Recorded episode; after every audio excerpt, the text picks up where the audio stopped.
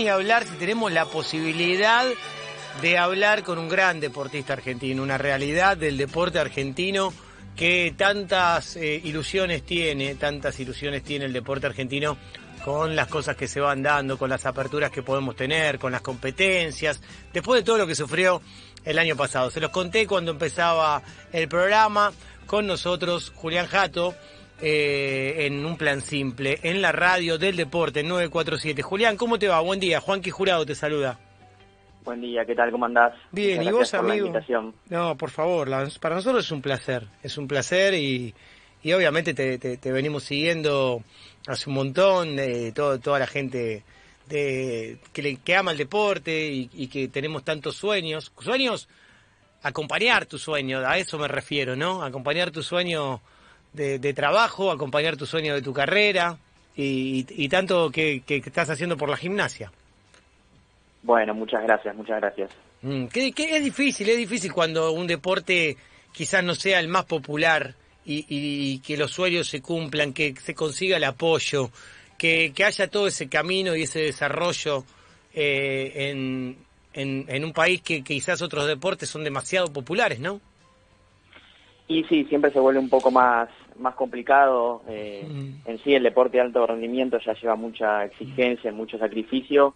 Y el deporte amateur más todavía, por un poco lo que vos comentás, no son deportes eh, populares, conocidos, que muchas veces nos falta eh, apoyo, infraestructura. Mm. así que bueno, se vuelve todo un poco más cuesta arriba, pero bueno, uno siempre trabaja para, para lograr sus sueños.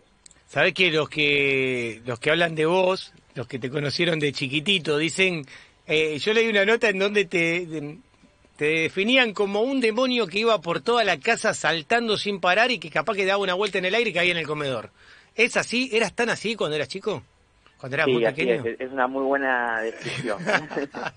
Creo que fue por la razón que, empecé gimnasia, siempre fui de, estar en mi casa saltando por todos lados, eh, cualquier cosa que veía en la tele la quería imitar y bueno, sí. vamos a llevarlo a algún lado para que lo practique en serio, porque se nos va a matar acá en el medio del comedor. Claro, porque me dicen, escúchame, saltaba una silla, hacía eh, un flick flag, eh, obstáculo, no le importaba nada, se tiraba por arriba de un sillón, de, de una mesa, eh, se tiraba de arriba de cualquier lugar. estar así, pero así nace la tu tu amor por este deporte, por la gimnasia artística.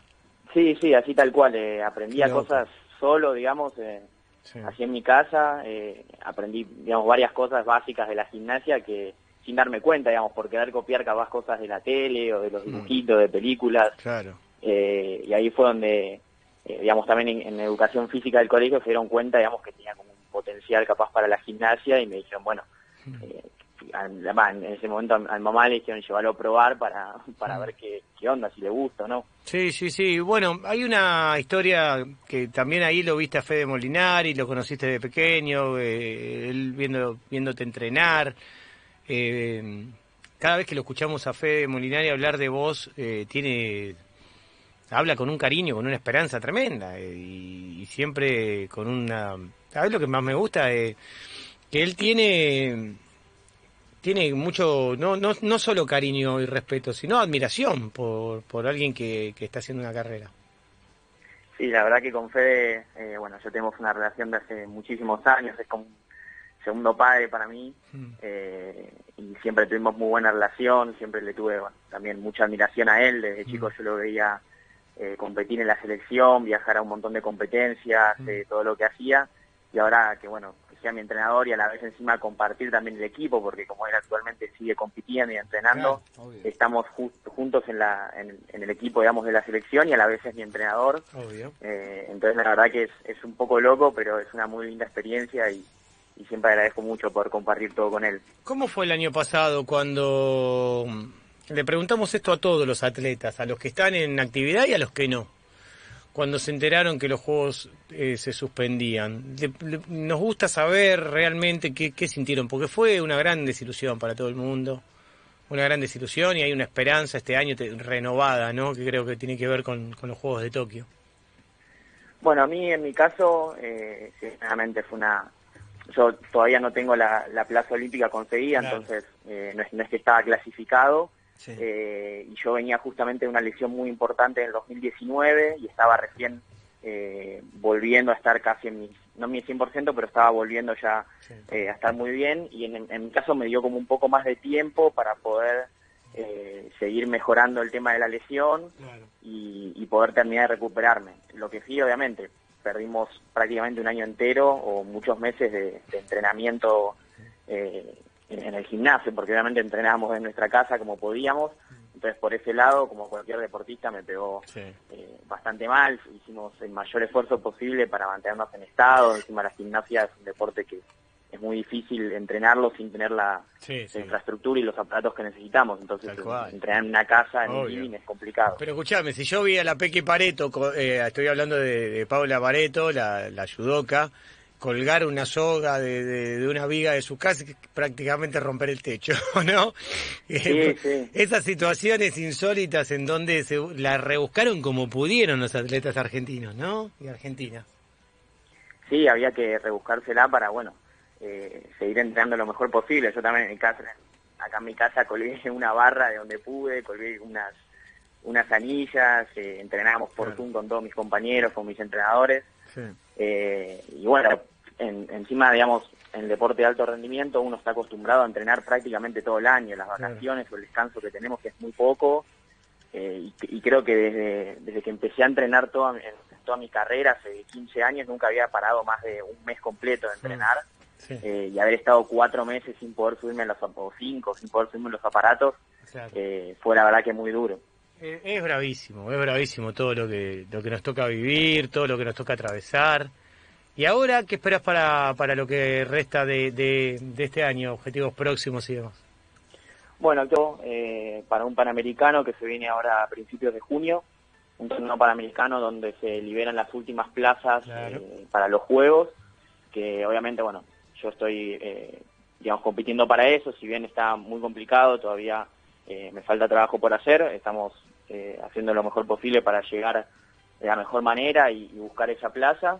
Y después, bueno, tenemos algunos torneos nacionales, a fin de año tenemos un sudamericano que se realiza acá en Argentina, así que estaríamos de local, ahí también va a ser un lindo torneo. Obviamente estamos expectantes con con todo esto del, eh, del virus y todo, que no se cancelen competencias como ya nos ha pasado. Totalmente. O que, no se, o que no se pasen de fecha, así que... Sí, sí, sí, sí, estamos, nosotros estábamos dando noticias hoy cuando arrancó el programa acerca de lo que se está evaluando desde los deportes, eh, de, todo tipo de deportes. Nosotros no entendemos que este virus está arrasando el planeta y, y a veces no entendemos que desde los deportes más populares a los deportes más... Eh, más de elite y, todas las competencias se rigen de acuerdo a lo que esté pasando con este virus en el lugar a donde se iba a competir.